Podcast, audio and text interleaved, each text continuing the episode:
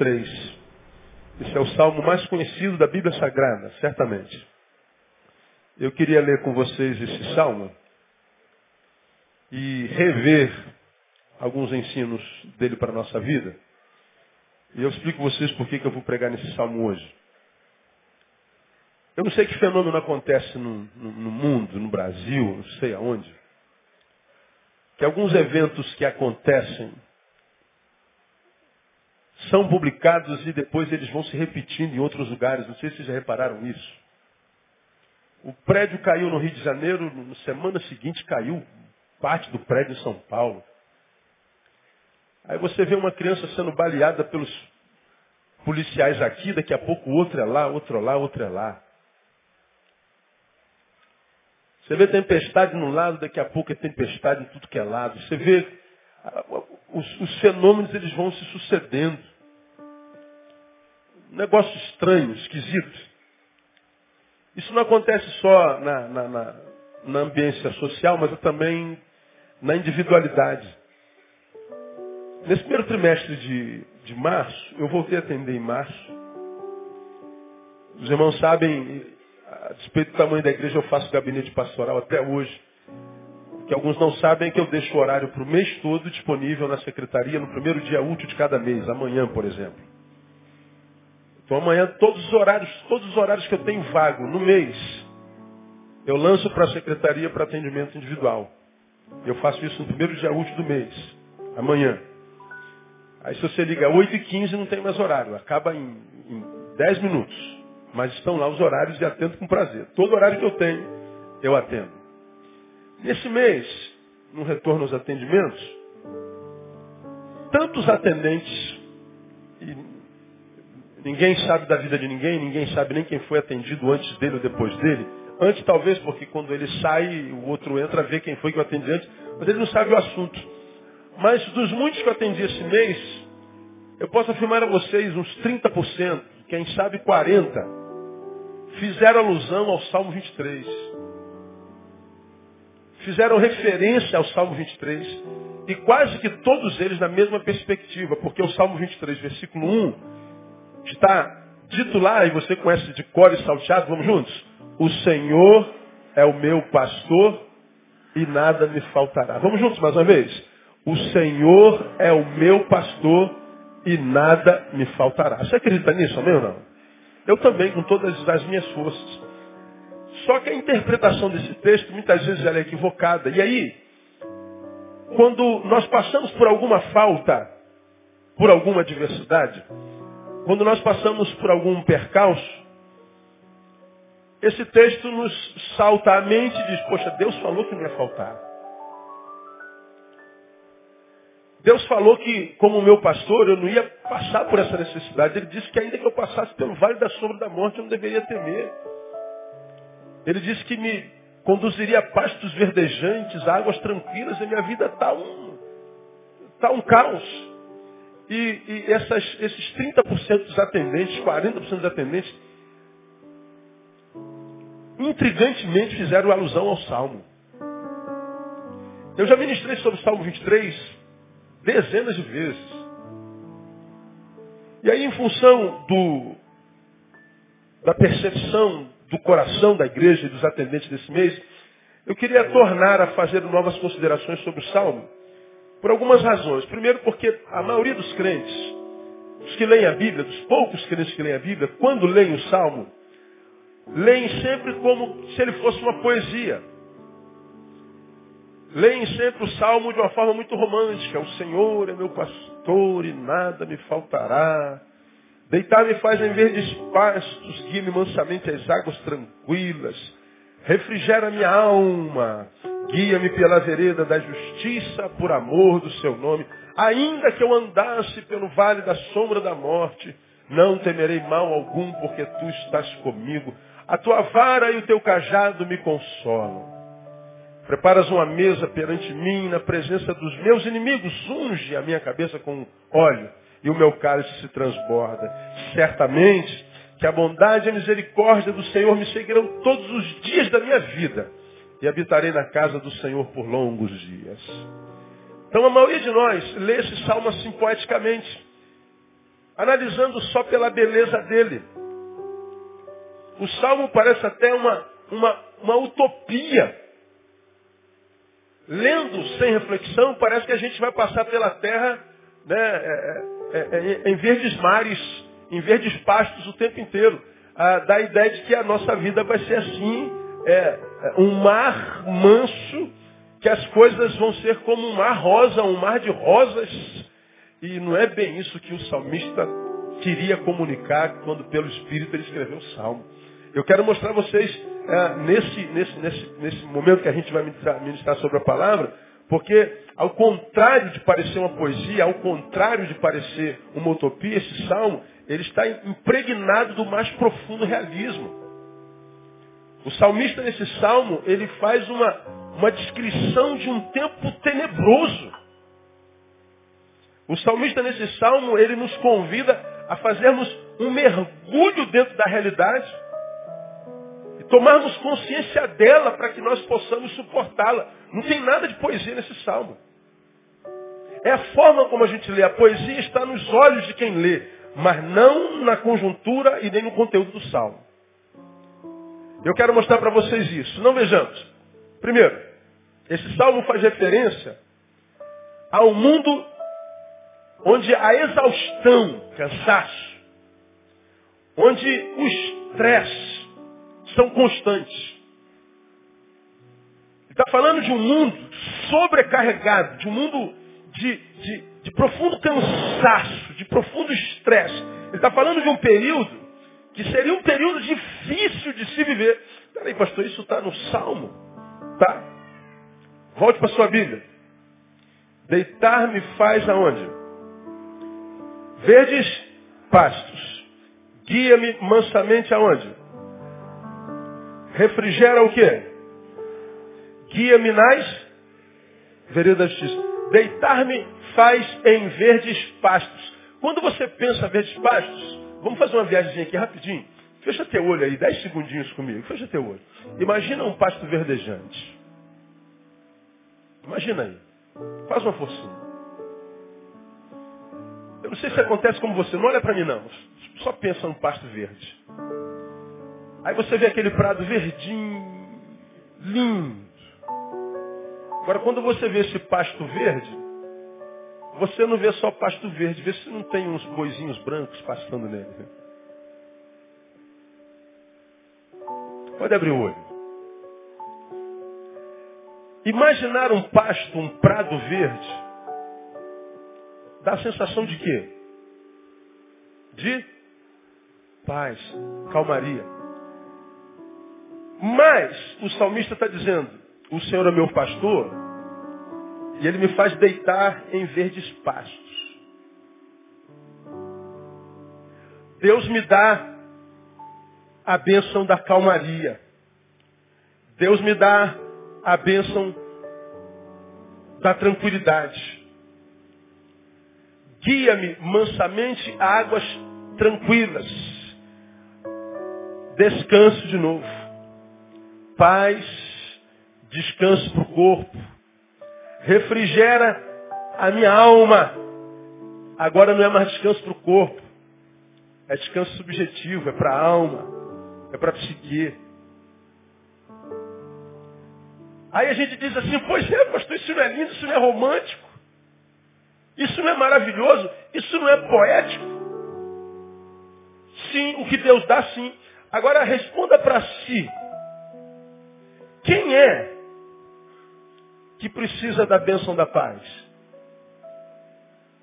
Digam. Quem está o quê? Em guerra. Quem é que precisa de descanso para o corpo, de águas tranquilas? Você sabe que as águas tranquilas, águas mornas relaxam. Quem é que precisa de relaxamento para o corpo, de descanso? Quem é que precisa? Quem precisa descansar? O cansado. Quem precisa de descanso para a alma? Quem que precisa de descanso subjetivo? Quem está? Sobrecarregado. Portanto, quando o salmista diz assim, meu filho, quando eu digo para você que Deus me leva a pastos verdejantes, quando Deus me leva mansamente às águas tranquilas, quando Ele refrigera minha alma, eu estou te falando da bênção que Ele ministra para nós. Isso acontece na subjetividade, mas Ele está dizendo que isso só é uma realidade daquele que precisa. Portanto, Ele está dizendo, sabe por que eu preciso disso? Porque o tempo que a gente está vivendo é um tempo total de cansaço, de estresse, de desespero. Ele não faz uma análise só de si mesmo. Quando ele fala do que ele precisa e recebe de Deus, ele também revela o que acontece na cidade, o que acontece na sociedade. Quando ele fala de pastos verdejantes, ele está falando de pastos queimados. Ele está falando de pastos sem, sem, sem, sem conteúdo. Ele está falando de um tempo onde a gente vai procurar o que comer, a gente vai procurar lugar onde descansar, a gente vai procurar lugar onde buscar paz, e não há. Aí ele diz assim, sabe onde é que eu encontro isso? No Senhor que é o meu pastor. Ele está revelando um tempo calamitoso. Quando ele diz que ele me guia mansamente às águas tranquilas, ele está dizendo, sabe por quê? Porque a vida se tornou um vulco-vulco existencial. Parece um mar encapelado, a gente é jogado de um lado para o outro no barco da vida, com os mares tentando afundar a nossa vida, afundar o nosso barco o tempo inteiro. Quando Davi diz que ele está sendo abençoado por águas mansas, ele está dizendo, a vida são águas profundas e requietas. Águas muitas vezes malditas que se levantam contra nós para nos afogar. Quando Davi fala que ele refrigera a minha alma de descanso para o coração, de descanso para a cabeça, ele está dizendo é porque, em grande escala, nós passamos pela vida com a alma em frangalhos. Pessoas que dormem oito horas. Mas estão cansadas, tão cansadas na alma, na mente, no coração, tão cansadas muitas vezes da vida de si mesmo e de todo mundo, que ele dorme cansado, mas quando o cansado é subjetivo, o cansado é subjetivo, é dentro. Você dorme cansado e acorda como? Cansado. Quem já passou por isso aqui, pastor? Todos nós, né, irmão? Você dorme, às vezes, você para ajudar o teu soninho, você toma lá um meio de, de azepanzinho. Não, hoje eu vou dormir feito um defunto, vou entrar em coma. Aí tu entra em coma, acreditando que no descanso do corpo resolveu o teu problema. Aí você dorme 12 horas. Não levanta nem para fazer xixi de noite. Tua mulher vai perto de você, pensa que você está morto, aí passa a mãozinha no seu nariz para saber se você está respirando. É. Caramba, ele apagou hoje, pastor. Pois é, mas a despeito do apagar do corpo, você acorda de manhã cedo e quando acorda, está cansado, sobrecarregado, desanimado. Ele está falando de um tempo assim. O salmo, portanto, não é poético. É a forma como a gente lê. Ele fala de um tempo, de um mundo de exaustão, de cansaço, de estresse constante. Eu quando leio o Salmo 23, eu tenho a sensação que ele escreveu isso hoje de manhã. Irmãos, nós vivemos um tempo meu Deus do céu, está complicado demais. Desânimo total, incredulidade total, a gente, porque não acredita em mais ninguém, eu não sei se acontece como você, a gente fica procurando ícones, né? Nós precisamos de referenciais. Nós, seres humanos, seres criados por Deus, sociáveis e sociais, precisamos de gente a quem seguir. Quando você, na sua revolta, traído por alguém, ferido por alguém, apunhalado, esfaqueado pelas costas por alguém, absorve uma verdade que é sua sua, como se disse, ó, ninguém presta, eu não preciso de ninguém. Isso é uma mentira, isso é uma fuga, todos nós precisamos de alguém. Pois Deus lá no Éden que diz assim, não é bom que o homem esteja só. Diga para quem está do seu lado, solidão, não, irmão. Diga para ele. Solidão, não, não. Não é plano de Deus para a gente de jeito nenhum. Agora, muitos de nós somos é, empurrados para a solidão e solitude Porque já fomos muito machucados, já colocaram a nossa alma em frangalho. Aquela pessoa que você mais ajudou, cara. Ninguém ajudou aquela pessoa mais do que você. Você colocou dentro da sua casa. Você dividiu a mesa da tua família. Você emprestou a amizade dos teus filhos, da tua mulher, do teu marido. Isso foi por um ano, dois. Você abriu as portas. E quando você menos esperava, quem foi que te apunhalou pelas costas? Exatamente ele. Quem já passou por isso aqui, deixa eu ver? Todos nós. É a vida. Por causa desse trauma, dessa cicatriz que tem na tua alma, você muitas vezes é tentado dizer, olha, não preciso de ninguém, ninguém presta. Mentira. Nós precisamos de referenciais, nós precisamos de gente a quem seguir. Por exemplo, essa semana, é, quem é que confia em político, né? Ah, político é a raça menos, é, de menos credibilidade do Brasil. Isso é pesquisa. A segunda raça de menos credibilidade no Brasil, sabe qual é? Pastor. Eu. Ah, tá perdido. O primeiro é político, o segundo sou eu, pastor. Eu odeio político que tem vergonha dos meus, do Brasil. Mas eu tenho algumas referências lá. Na Câmara dos Deputados eu tinha uma referência, tem uma. No Senado eu tinha outra. E o que eu tinha como referência essa semana foi pego em, em escutas com um camarada que é o maior criminoso que tem lá naquela região. Eu falei, não, esse cara não, esse cara é sério. Eu conheço esse camarada aí, meu. Conheço o histórico desse cara, desde que ele era secretário de segurança de, de Goiás. Esse é um milibado, esse é um homem. Pô, daqui a pouco ele foi pego em de escutas. Não foi só calúnia, porque muitas vezes é calúnia, mas ele foi pego. Possivelmente seja impeachmentado, seja caçado. Aí, várias vezes na semana eu falei, amor, descobri que aquele cara me abateu demais. A André falou assim, você ainda se abate por causa desses caras? Eu falei, eu continuo me abatendo por causa deles. Porque eu tenho a necessidade enorme de acreditar em gente. Eu preciso acreditar que um desgraçado que vem até nós pedir ajuda, sendo nós usados pelo poder de Deus, possa ser transformado. Como deve ser horrível acreditar que pessoas não mudam. E diga que nós não acreditamos nisso, que gente não muda. Eu preciso continuar crendo nos homens por uma razão, porque eu preciso deles. Você precisa de gente.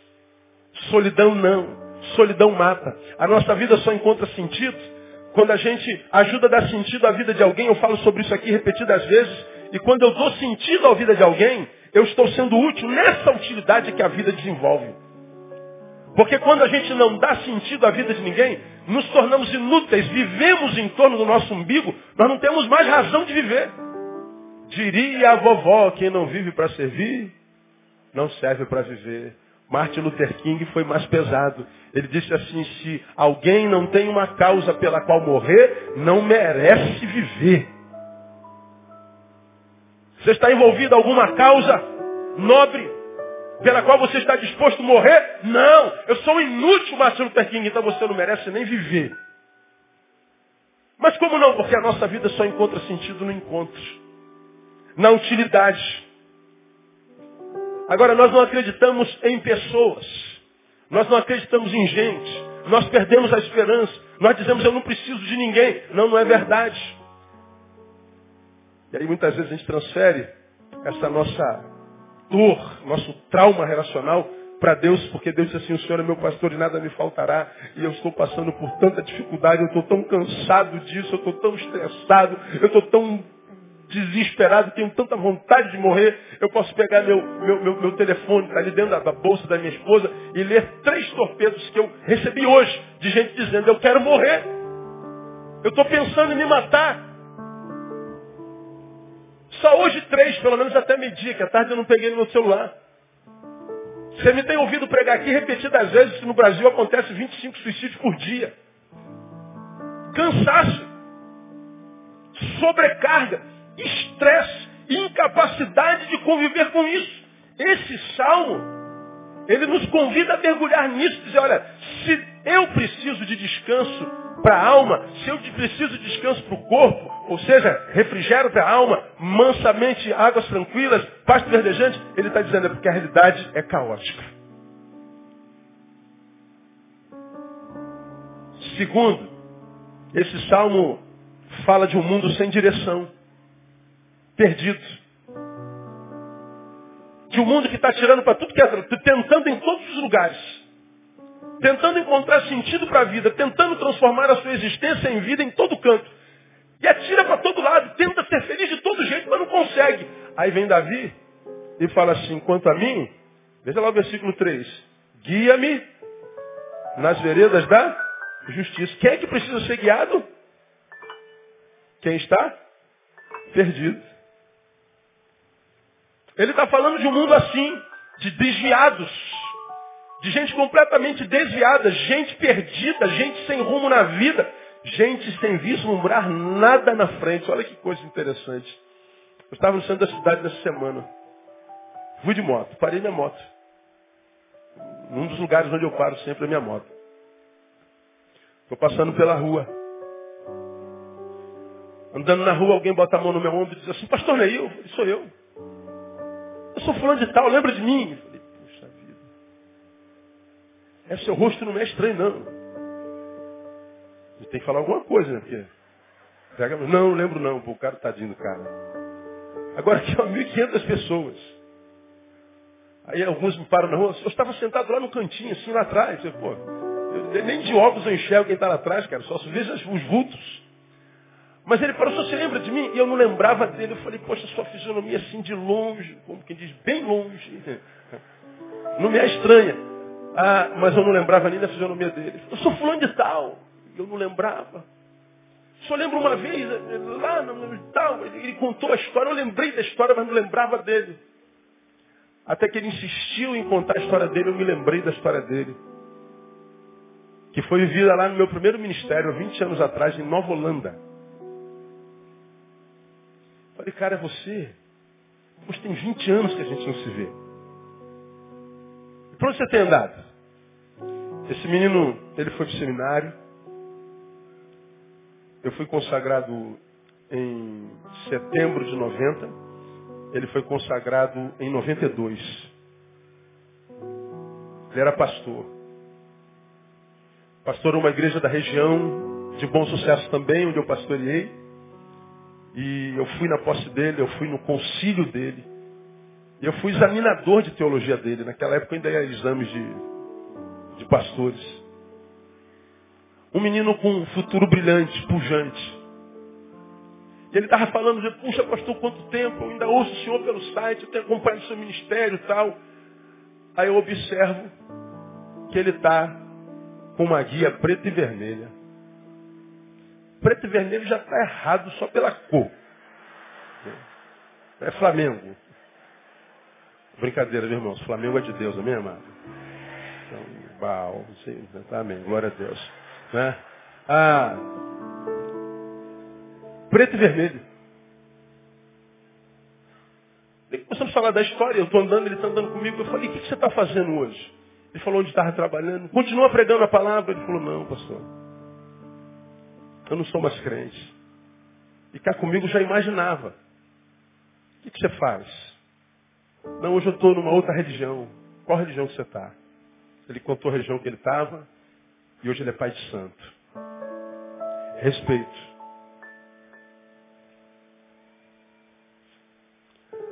Não fiz cara de assustado. Falei mesmo, cara, o que te levou a, a mudar de religião? Falei, pastor, de 94 para cá eu passei uma frustração na igreja e aquelas coisas que acontecem nas igrejas e tal. E ele saiu, foi para o pentecostalismo. Do pentecostalismo, ele saiu para uma igreja em célula que não trabalha em templo. De lá ele saiu para a igreja ortodoxa, católica ortodoxa. De lá ele ficou sem igreja alguns anos. Teve uma enfermidade, um parente o levou para essa religião. Nessa religião disseram que ele tinha que desenvolver a mediunidade. Eu estava desesperado, pastor. Eu queria resolver meu problema, eu queria. Eu achava que Deus não olhava mais para mim, eu queria de qualquer jeito. Eu, eu, contou a história dele lá no desespero dele.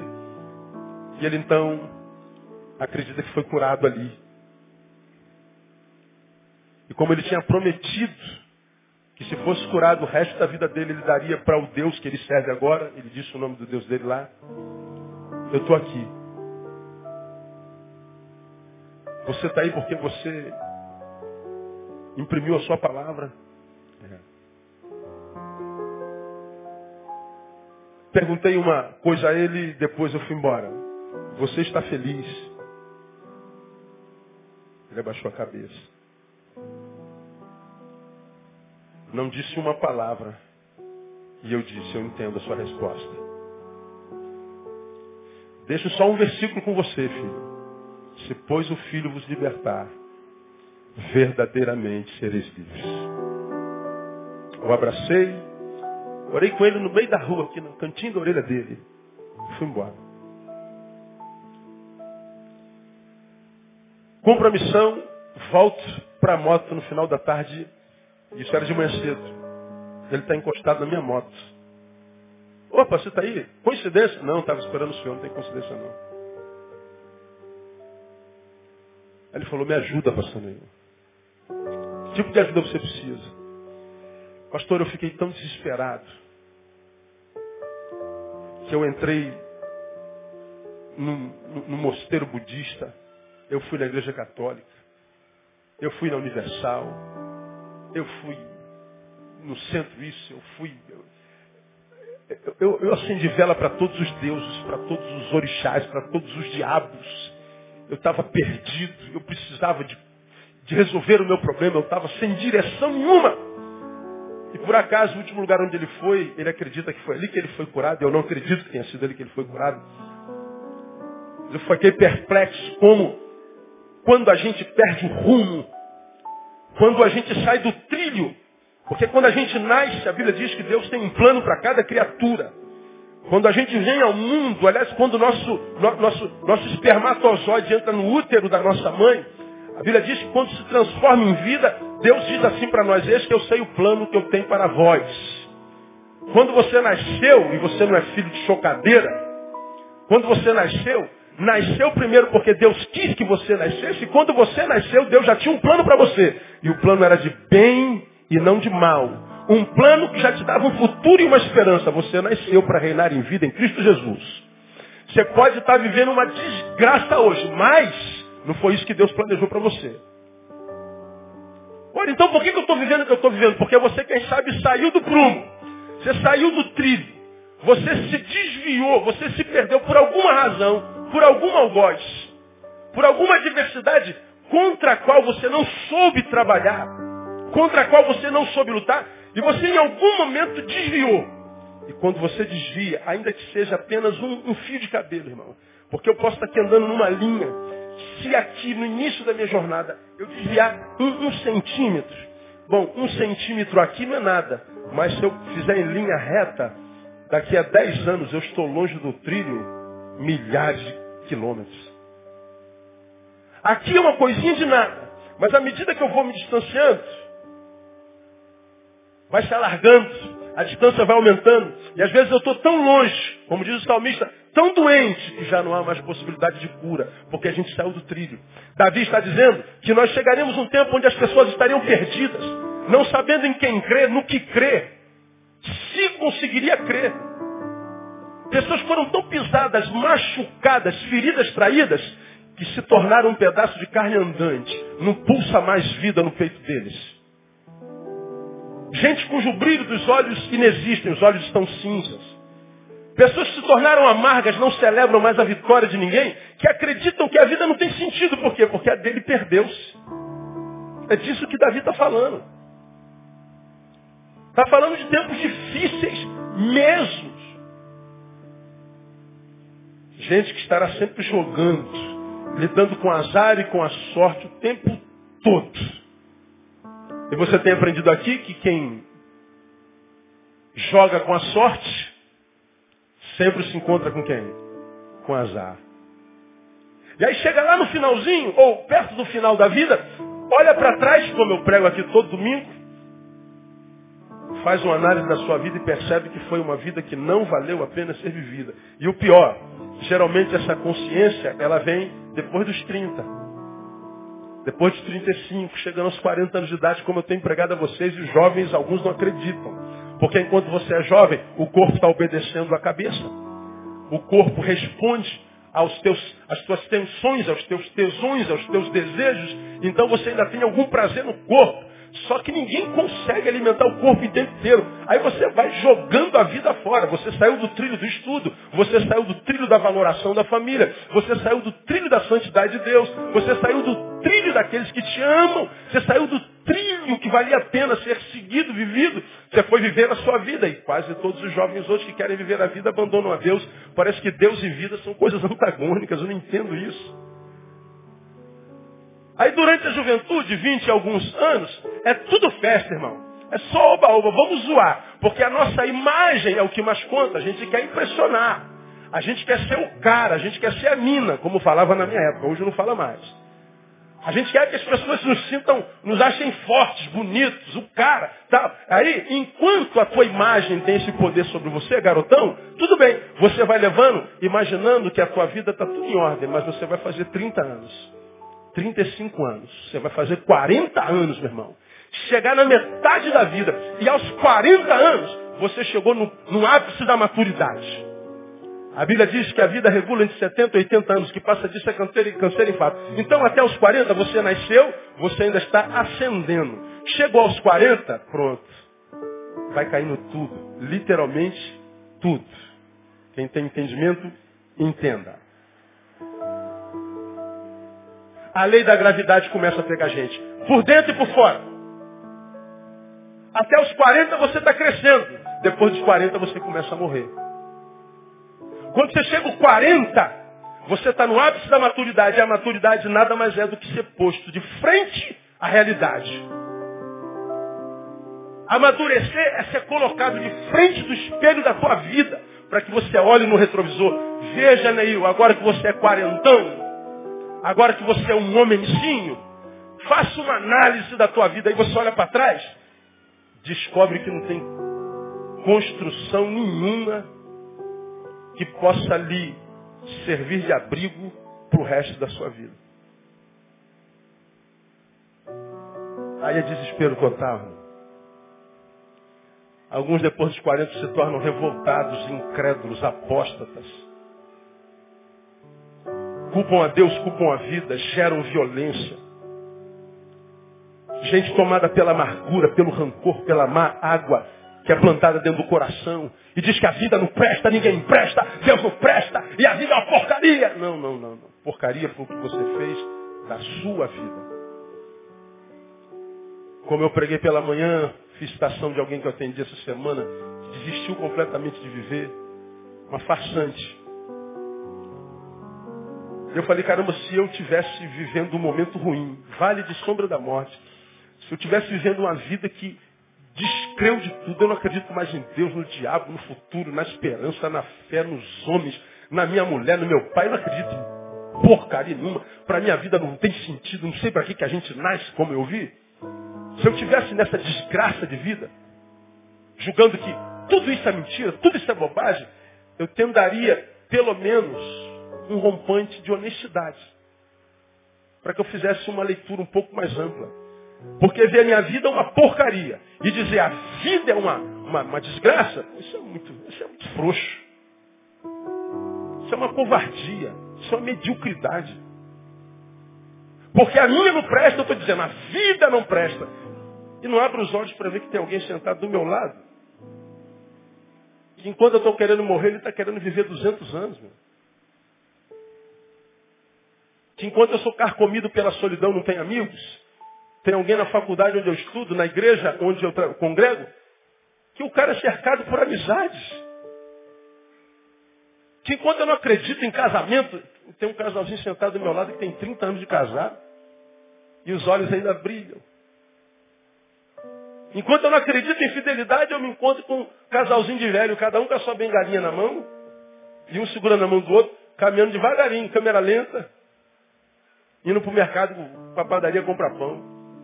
Mas peraí, eu não acredito em fidelidade desses velhos, como é que conseguiram? Eu não acredito em amizade desse cara amado por todo mundo. Eu não acredito em, em honra. E olha esse cara, esse cara achou um saco de dinheiro e entregou pro, pro cara, como é que pode isso?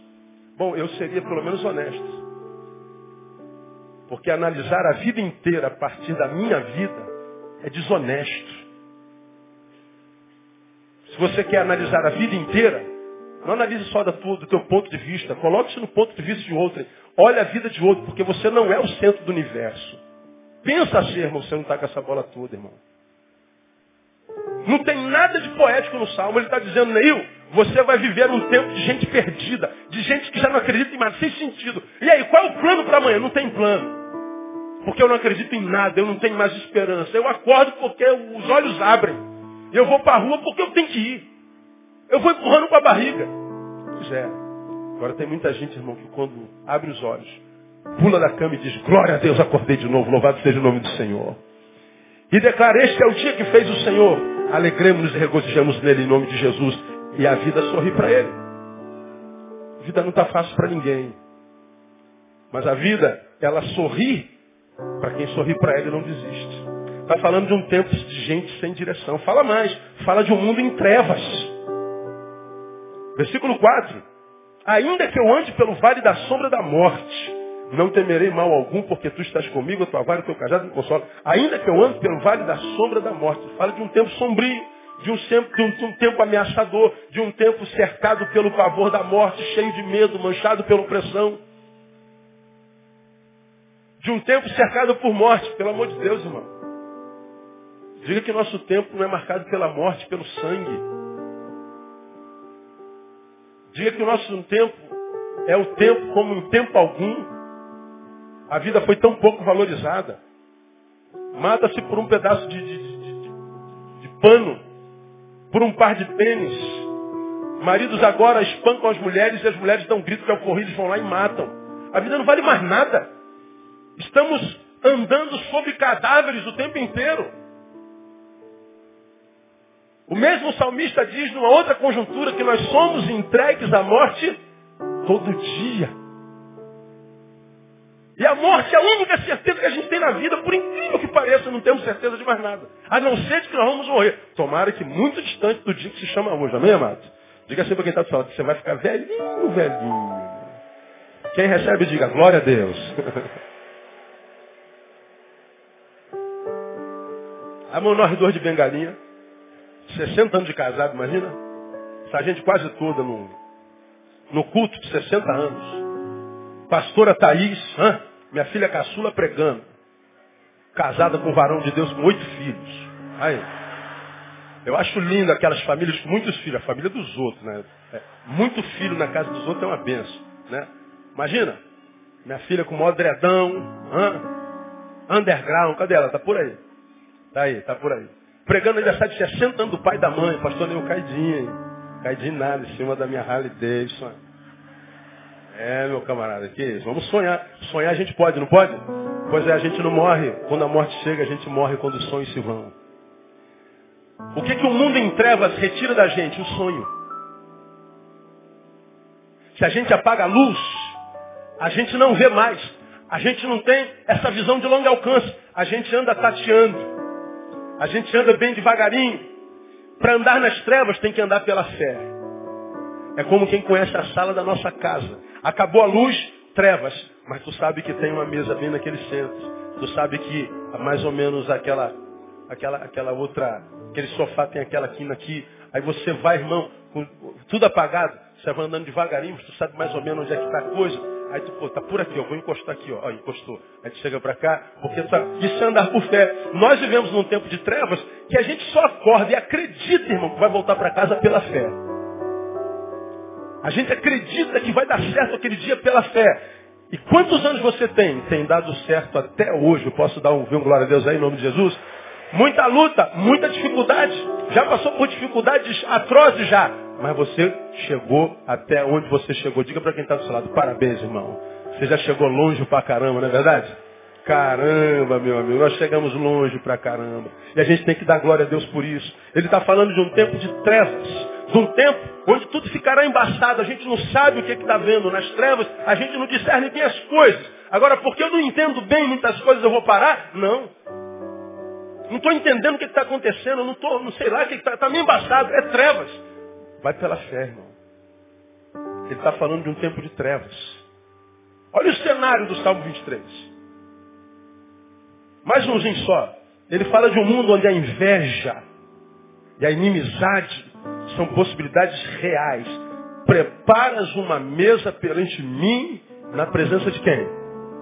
Dos meus inimigos. Alguns de vocês, se eu fosse perguntar, quem tem um inimigo aqui? Ah, muitos de vocês vão dizer, pastor, eu não tenho inimigo. Aí eu faria uma outra pergunta, você acredita nisso? Tem gente que inveja você só porque você está vivo, irmão. O cara não gosta de você, você pergunta, cara, o que, que eu te fiz? Você não fez nada, você existe. Ele tem inveja da família que você tem. Ele tem inveja dos filhos que você tem. Ela tem inveja do teu cabelo, irmã. Estou falando bobagem, não? Ela tem inveja dos teus 58 quilos. Ó, que Deus, Jesus, 58 quilos. Meu Deus, imagina eu 58 quilos. Hein? Como é que essa mulher emagrece tão rápido desse jeito, desgraçada, meu Deus do céu? Ela morre de inveja de você. Ele morre de inveja da namorada que você tem. Você fala assim, como é que esse cara feio desse jeito conseguiu conquistar essa mulher, meu Deus do céu? Já passou por isso? Inveja. Os inimigos estão aí. Alguns loucos para serem você, tomarem o teu lugar. E alguns são tão tomados por essa obsessão que a vida deles se resume em destruir você. E olha, foi você que tirou lá de trás do armário. Foi você que tirou lá de trás da malhada.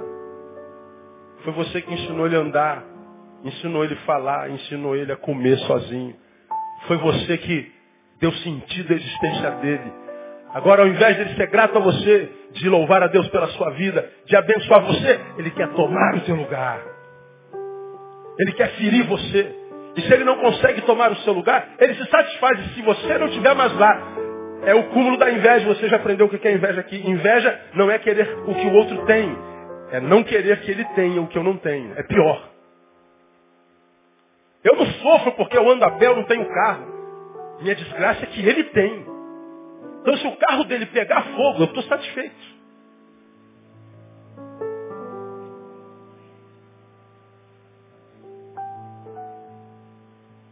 Inimigos. Inimigos. A gente acredita que inimigo é só aquele para quem a gente fez mal, ele está nos retribuindo mal. Agora, há muitos que odeiam vocês, perseguem vocês no trabalho, na faculdade, na igreja, na rua. E você fica perguntando, meu Deus, o que, que eu fiz? Cara?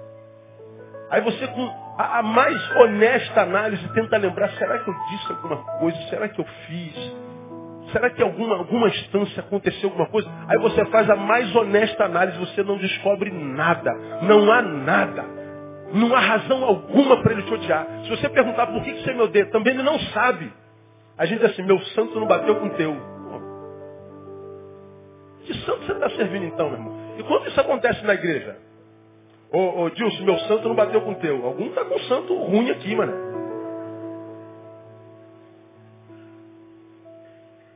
Mas não, irmão, são os tempos da inveja, os tempos da inimizade sem sentido. Veja, a análise do salmista sobre o tempo é negativíssima, mas graças a Deus, porque se de um lado existe esta dura realidade, aleluia, do outro lado ele mostra que é possível, apesar desta triste realidade, viver uma vida sadia, protegida e humanizada. Qual é o problema de muitos de nós? A gente olha para essa realidade louca, diz assim, caraca, o bagulho está doido. Aí você acredita que essa doideira tem que pegar você. que você vai sucumbir a essa doideira. A vida está desgraçada e você acredita que a desgraça vai te pegar. Mas pastor, está todo mundo ficando doido, todo mundo adoecendo, todo mundo morrendo. O próximo sou eu. Quem te falou isso? Onde é que está escrito isso? A gente fica tomado pela perplexidade do dia a dia. E nos ligamos a, essa, a esse dia a dia pelo medo. Está acontecendo lá fora. Contigo ainda não aconteceu nada. Está demolindo o mundo. A tempestade está chegando. Mas a tua casa está em paz, a tua vida está regular. E você, meu Deus do céu, cara, está acontecendo, está chegando próximo. E você está com medo da circunstância, olhando para a. Você não sabe que o medo que te toma, por tua permissão, te liga à desgraça. E entre você e a desgraça que ainda não te acometeu, é construída uma ponte pelo medo e pela perplexidade. E o medo vem por essa ponte e te atinge. Aí você fala assim, eu já sabia que aconteceu comigo, eu sabia, não sabia nada. Você estabeleceu uma, uma, uma, uma, uma, uma conjuntura existencial que possibilitou a ponte entre a desgraça do lado de fora para a desgraça do lado de dentro. Agora, de um lado, Davi diz assim, ó, o tempo vai ser difícil mesmo. Não há novidade nenhuma nisso. Mas é possível que a gente possa viver, a despeito desse tempo, uma vida sadia, uma vida equilibrada, uma vida protegida, uma vida humanizada. Vejam as promessas do Salmo. Primeira, vida emocionalmente sadia. Quando ele diz lá, refrigera minha alma, ele está falando de uma promessa. Primeiro ele revela a realidade do tempo. Ora, se eu preciso de refrigério, vamos imaginar o tabernáculo como estava hoje de manhã. O dobro de gente que tem aqui tinha de manhã. Está cheio do lado de dentro, cheio do lado de fora. Agora, de manhã com 40 graus, a lona está novinha, está sem tratamento térmico em cima. Então é 40 do lado de fora e 38 do lado de dentro. Mil e tantas pessoas, aí aqui dentro fica uma sauna gospel. E a gente vê as pessoas derretendo. As calças ficam molhadas como as minhas ficam. Um calor tremendo. Aí a gente fala assim, gente, o que, que vocês acham de um ar refrigerado. Aí você fala, oh Jesus, se no céu tiver ar-condicionado, tá bom. Eu saio daqui desse forno, aí vou pro meu gabinete, o ar-condicionado tá ligado. Aí eu falo assim, de um mundo para outro mundo.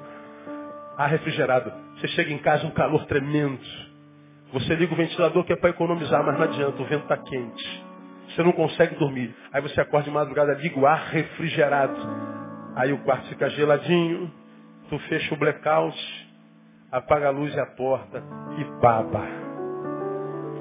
Vira um monstro. Por causa do ar refrigerado. Do que, que Deus está falando? Olha, um tempo de calor, um tempo de correria, um tempo de tumulto, mas Ele está dizendo, filho, fica tranquilo. Essa é a realidade do tempo que você está vivendo. Mas, sobre a tua vida, a promessa. Eu vou refrigerar a tua alma.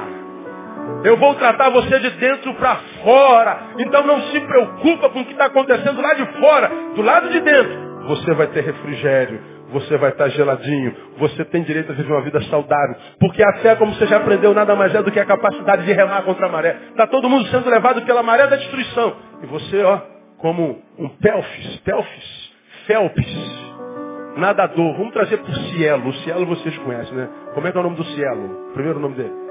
César Cielo. Está todo mundo indo nas piscinas da desgraça. E o Cielo, ó, tirando onda. É o que você faz pela fé.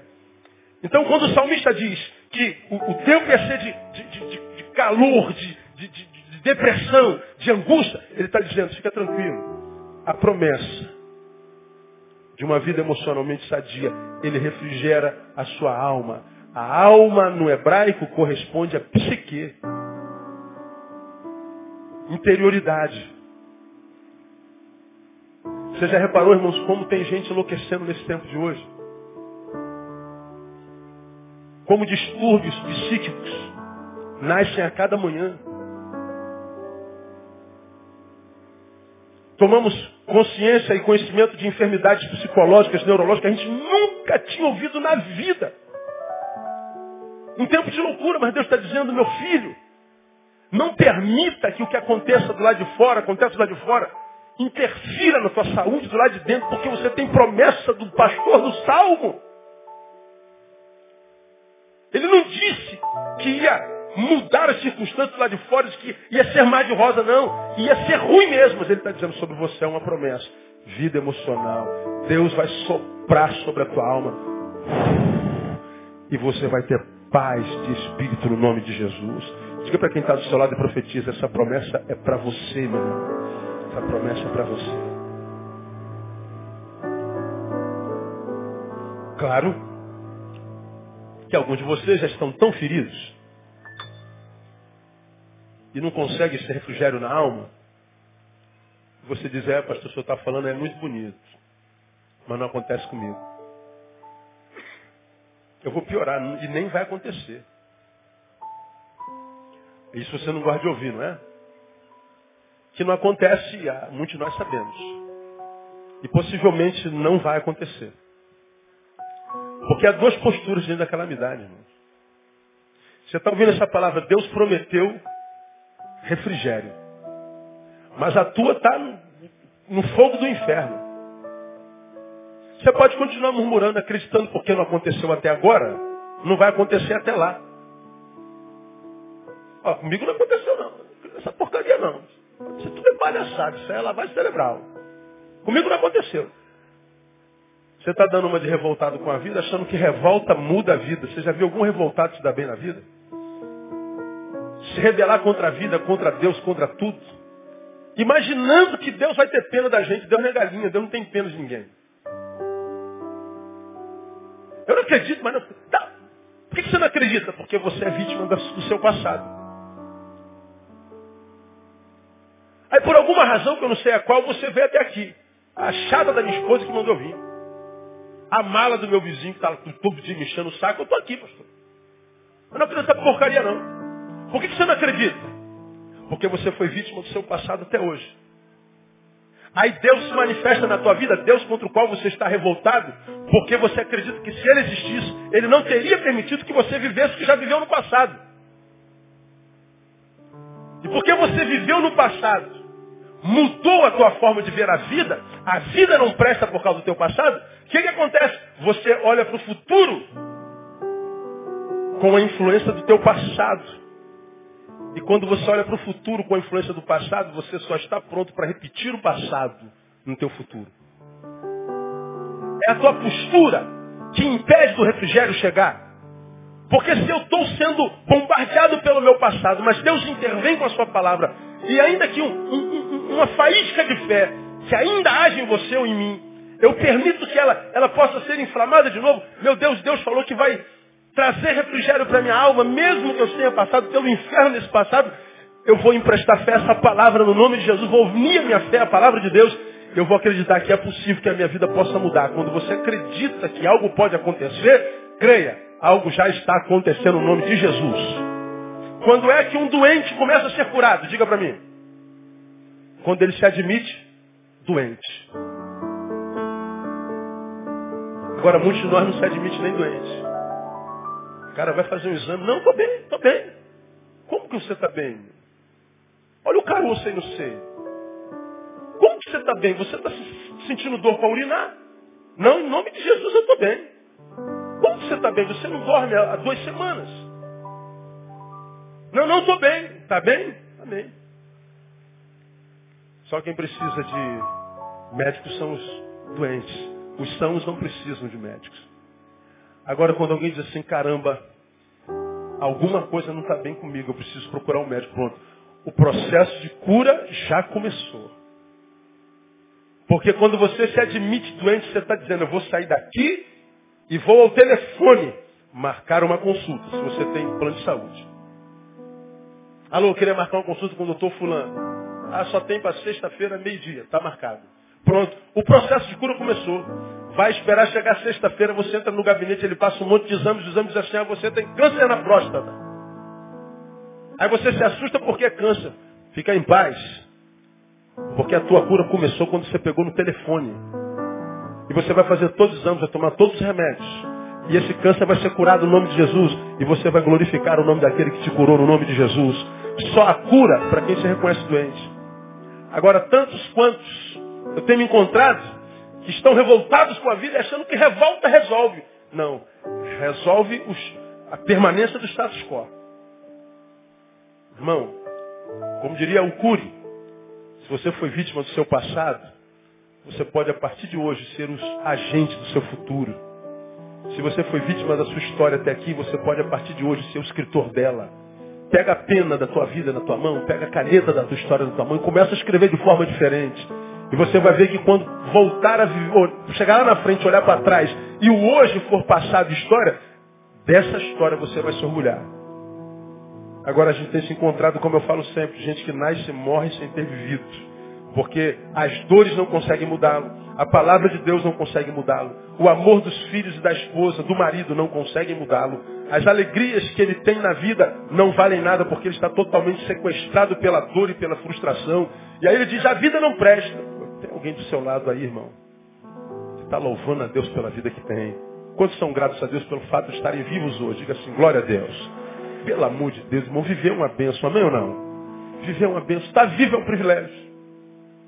Eu não sinto isso, pastor. Passo a sentir a partir de hoje. Deixa o Espírito Santo de Deus trabalhar esse coraçãozinho duro, vitimizado pelo passado. E você vai ver como é que a sua história começa a mudar pelo poder de Deus. Vida emocionalmente sadia. Segundo, vida íntegra e bem definida. Onde está isso? Versículo 3. Guia-me nas veredas da justiça. Veja. Guia-me pelas veredas da justiça. Agora eu tenho não apenas rumo, mas o meu caminho é justo. Deus nos diz assim, ó, Neil, o caminho é esse aqui, você estava perdidão, não tá? Esse aqui é o caminho. Ou então trazendo a sardinha para o nosso lado, você está perdido, sem rumo, sem direção, o caminho é Jesus. Vem para a igreja, aí tu vem para a igreja. Quantos de vocês não conhecem crentes que se converteram, vieram para a igreja e continuam desgraçados? Pô, pelo amor de Deus, essa igreja tem 3 mil membros. Vou passar uma peneira assim de gente que vive vida que vale a pena ser vivida, dá o dízimo disso, 300. O resto, é, como diz Fernando Pessoa, falei de manhã, é um defunto adiado. A vida não se traduz, a existência não se traduz em vida. Do interior não flui rio de água viva. Então não basta achar o caminho, mas Jesus está dizendo, eu não dou só direção. Eu guio vocês, mas eu guio na vereda da justiça. Eu guio e guio com justiça. Eu guio e guio certo. Porque mais importante do que ir é ter um lugar onde chegar. E a gente tem que chegar nesse lugar com justiça. Guia-me pela vereda da justiça. Essa sociedade, ela nos ensina que devemos chegar lá de qualquer jeito. Pastor, eu quero é chegar lá. Então, se eu tiver que pisar aqui, se eu tiver que derrubar ali, se eu tiver que destruir ali, fazer uma trapaça aqui, vender meu corpo ali, eu, eu faço qualquer negócio, pagando bem que mal tem. Então, que se dane. Eu vou. Aí tu vai. E nós vemos muita gente chegando lá, sem esforço algum, só com trapaça. E a gente diz, olha quanta impunidade. Aí você diz, eu vou fazer a mesma coisa. Agora você não sabe, irmão, que essa é a direção que o diabo dá. O diabo te tira lá do chão. Ele vai te levando, te levando. Aí você olha para trás e percebe que você está ascendendo. E está ascendendo. Você trapaceia aqui, trapaceia ali. Você pisa aqui, você pisa ali. Você ignora aqui, ignora ali. Você vai semeando facas e espinhos e doenças por onde passa, inimizades. Não precisa de ninguém dane-se, ninguém vale nada. E você vai ascendendo. E você pensa que essa ascendência é eterna. Aí como acontece com todos os que chegaram lá assim, de uma hora para outra o diabo tira a mão. Você despenca do alto da vida a miséria do poço. Você diz, o que aconteceu comigo? Talvez esse seja algum de vocês. Você para e fecha seus olhos, você se lembra do tempo. Quem sabe você era até mais pobrezinho, mas era mais feliz. Você se lembra do tempo que você servia ao Senhor com simplicidade e humildade. Não tinha essa onda toda que a rapaziada te dá. Caraca, esse cara é fera, esse cara é porra, porra, rapaz, esse cara é sangue bom, esse é o cara, hein? Esse é o cara. Pois é, mas você só é o cara na visão deles, porque na tua visão você sabe que é um filho de Deus em fuga. Você é um fugitivo. Você é um em fuga. E o que está em fuga não tem paz em lugar nenhum. Perdido. Porque ninguém consegue ser feliz sendo qualquer coisa, ainda que grande, se não for simplesmente o que for. Você só consegue ser feliz sendo quem você é. E você é um filho de Deus, nascido para o louvor e glória do nome de Jesus. E enquanto você não se transformar nisso, você vai ganhar todo o dinheiro do mundo, mas vai continuar mendigo existencial. Um mendigo. Ele promete mais. Honra. Mesmo em meio à hostilidade e inveja dos outros. Porque quando ele diz lá, prepara uma mesa na presença dos meus inimigos, ele está dizendo assim, os meus inimigos vão me cercar. Mas eu sei que eu estou tão bem guardado que eu vou continuar sentando à mesa, comendo, fazendo o que eu estava fazendo, sem que eu tome conhecimento deles. Eles vão continuar me jogando o dardo inflamado do maligno. Não tem problema nenhum. Eu estou guardado pelo escudo da fé. Eles vão continuar batendo na minha cabeça, querendo queimar minha consciência, mas eu tenho o elmo da justiça, da paz. Eu estou guardado pela armadura de Deus, que me capacita para o dia mal. Ele está dizendo que no meio dos inimigos você vai ter fartura. No meio dos inimigos você vai ter honra. De modo que os inimigos, se vão tocar em alguma coisa tua, no máximo que eles vão tocar vai ser na tua imagem. Quando tocam na nossa imagem não dói, se a gente sabe quem a gente é. Tem uma ovelha querida aqui, domingo passado, retrasado, ela falou, pastor, por que, que quando a gente sabe que nós somos o alvo da última fofoca e alguém disse uma mentira contra nós, dói tanto?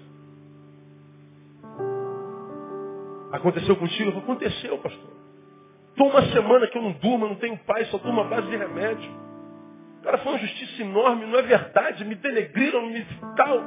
Por que, que a gente vive isso? Eu falei, talvez porque você não tem certeza de quem você é ainda. Como assim? Você é o que disseram que você é? Não. Então por que você está sofrendo? Porque tocaram na sua imagem, você está dizendo, eu dependo dessa imagem para ser feliz. E não é verdade. Você não depende de imagem para ser feliz, irmão. Hoje eu posso estar aqui, ó. Com máquina. Deve estar três agora. Amanhã eu posso passar a máquina zero e passar gilete. Mudei a minha imagem. Continuo sendo quem eu sou. Posso esperar um ano e fazer dread na minha cabeça. E deixar a barba crescer e fazer rabinho de cavalo. Botar um alargador na orelha. Continuo sendo quem eu sou. Eu só mudei a imagem. Para você eu posso ser um santo homem de Deus, mas amanhã, dizendo não para você, eu posso me transformar num diabo. Mas eu só me transformei num diabo em você. Mas eu continuo sendo quem eu sou. Você não tem poder de tocar em mim, a não ser na minha imagem. E a minha imagem não dói. Agora, quando o teu inimigo denigra a tua imagem, quando o teu inimigo acaba contigo e você entra em depressão, joga uma semana fora por causa de uma frase dele. Não é mais o teu inimigo, é você, teu problema é de imagem. E o Senhor está dizendo, Neil, você vai ter honra no meio dos inimigos. Deixe que os inimigos abram a boca. Deixe que eles queimem a sua imagem. Deixem que eles te denigrem. Denigram. Você continua sendo quem é. Eu vou te honrar com uma mesa farta no meio dos teus inimigos. Diga para o irmão que está do seu lado, irmão, não tema teus inimigos não, o Senhor é contigo. Aleluia! Termino. Vida emocionalmente sadia, vida íntegra e bem definida, honra mesmo em meio à hostilidade e inveja dos outros. E por último, futuro sem amargura nenhuma, nenhuma, nenhuma, nenhuma, nenhuma. Certamente que a bondade e a misericórdia me seguirão. Por quanto tempo? Quanto tempo? Fala assim, todos. Todos os dias. Diga assim, misericórdia e bondade. Todo dia. Até o fim da vida. Mas pastor, por que eu estou tão amargurado? Você permitiu. Disse para alguém no torpedo que eu respondi hoje. Talvez esteja aqui, uma amada ovelha. Frase que você já conhece. Mas eu disse para duas hoje. Uma sofrendo porque a mãe não ama a despeito dela viver uma vida íntegra. Ela está mal porque não consegue o amor da mãe. Tem razão para estar tá mal. Eu atendo ela essa semana. A outra tentou suicídio porque o marido foi embora. Dizendo, pastor, me ajuda, eu não quero mais viver. Eu não quero mais viver. Porque o marido foi embora. Você sabe o que eu digo para isso. Escreve lá, irmã, não morra por alguém que nem viver com você quis. Se tem que morrer por alguém, morra por alguém que vale a pena. Agora a senhora vai morrer por causa de um homem que nem viver com a senhora quis. Ele não merece isso. Sabe o que ele merece? Que a senhora seja feliz sem ele. Que a senhora dê a volta por cima. Que a senhora se transforme naquilo que a senhora sempre sonhou ser. Vai cuidar da sua vida, vai cuidar do seu corpo, vai cuidar da sua alma, vai ficar bonita. Faça com que ele se arrependa e que entenda que quem perdeu foi ele, não foi a senhora. Não morra por alguém que nem viver com a senhora quis. Ela mandou o torpedo. Pastor, eu nunca pensei nisso. Pois agora a senhora já está pensando, vai ser feliz. Quando falo isso, eu lembro de uma música de Maria Bethânia, claro que eu não vou lembrar dela. Zé sabe que música é, Zé? O cara foi embora, a menina está bem. Tem uma música de Maria Bethânia. Alguém lembra? Não? Aí ele não suporta ver que ela está bem. Ele foi embora e ela está bem.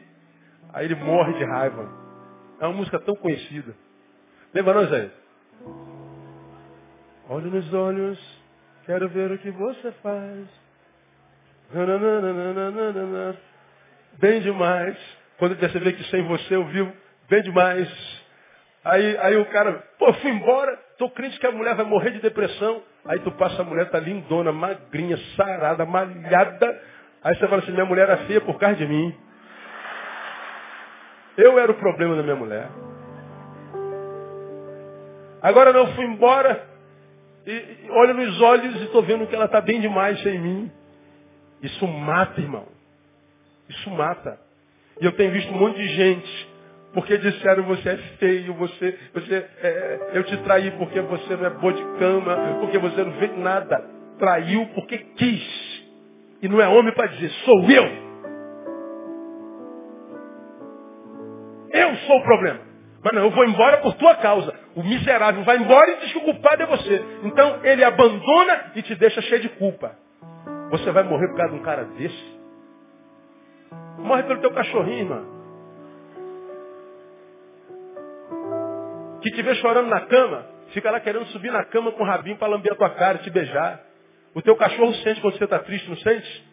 E ele fica lá na tua perna o dia inteiro. Você vai para lá e ele está atrás. Tu para para lavar a louça ele está no teu pé. Porque ele sabe que você está triste. Quem tem cachorro aqui? Então você sabe do que eu estou falando. Morre por esse cachorro. Agora vai morrer por causa de um homem desse? Você está doido. Merece morrer. Deus está dizendo, futuro sem amargura. Nenhuma. E imagino que uma das coisas mais difíceis da vida é envelhecer, né? Principalmente quando a gente percebe que a juventude não foi vivida, foi jogada fora. O que, que eu fiz da minha vida, meu Deus do céu? Eu fui inútil. Vivi em torno do meu umbigo de uma aparência. E agora? Cadê as construções sobre as quais você possa se escorar? Não tem. Se vira.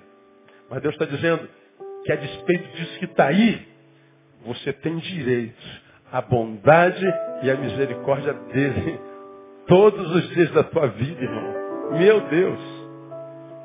Oh, ele me amou. Oh, ele me ama. Ele me amou. Oh, Ele me amou. Oh, Ele me ama. Ele me amou. Se Ele te ama, e daí que o diabo, o diabo te odeia, irmão? E daí, cara? E o diabo está se levantando contra você. O que, que eu tenho a ver com ele, cara?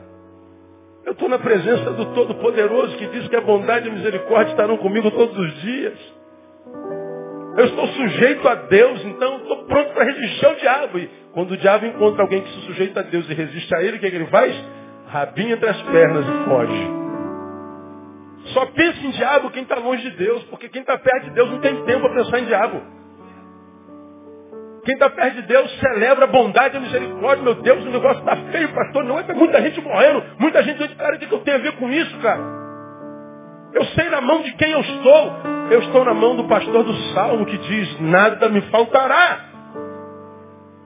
Que a despeito dessa diversidade toda, ele diz, Neil, você vai ter bondade e misericórdia todos os dias. Eu quero te dar a última boa notícia. Essa palavra toda é de Deus para o teu coração que está sofrendo.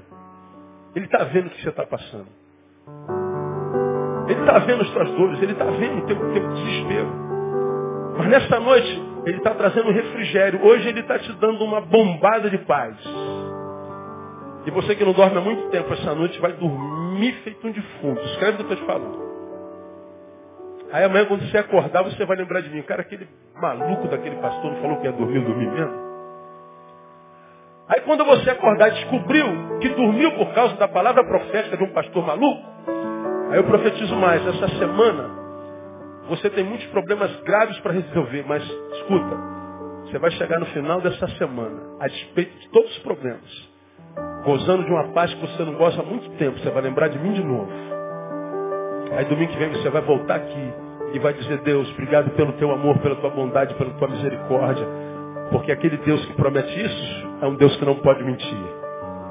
A minha oração é que Ele te abençoe, te dê a melhor semana da vida e que te capacite para mais um ano de vitória. Nós estamos iniciando o segundo trimestre hoje.